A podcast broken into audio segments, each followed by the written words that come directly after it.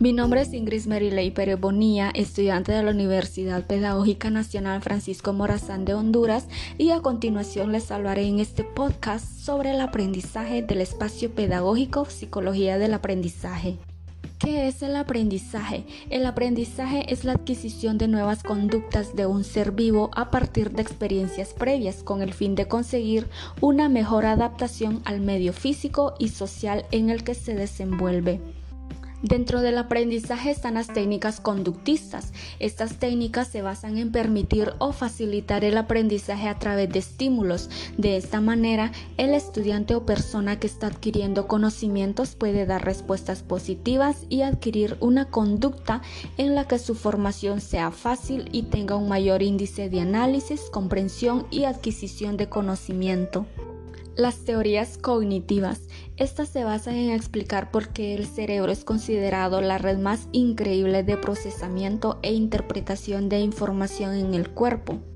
Dentro de las teorías cognitivas está el aprendizaje por descubrimiento, que es aquel que se promueve que las personas adquieran conocimiento por sí solos. Así el contenido aprendido no se presenta de forma final, sino que se va desglosando poco a poco de acuerdo al interés de la persona hasta que finalmente todos los conocimientos se transforman en una formación esperada.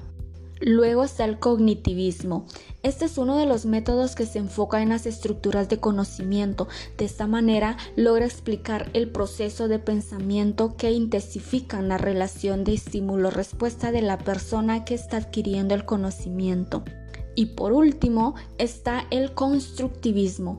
Este se basa en la necesidad de entregar al estudiante las herramientas necesarias que le facilitan construir sus propios mecanismos para resolver un problema. Esto quiere decir que sus ideas se modifican cada cierto tiempo y que su capacitación se eleva poco a poco. Si bien existen diferentes estrategias para incrementar el conocimiento en las personas, también abundan situaciones en las que dificultan el aprendizaje. Estas pueden variar entre un conjunto de alteraciones en las capacidades de razonamiento, cálculo, lectura y escritura. Las estrategias pueden variar de acuerdo a los objetivos de las personas. Un ejemplo claro para emplear el autoaprendizaje es leer diariamente el tema que más llame la atención de la persona y cuestionar los aspectos más importantes del mismo.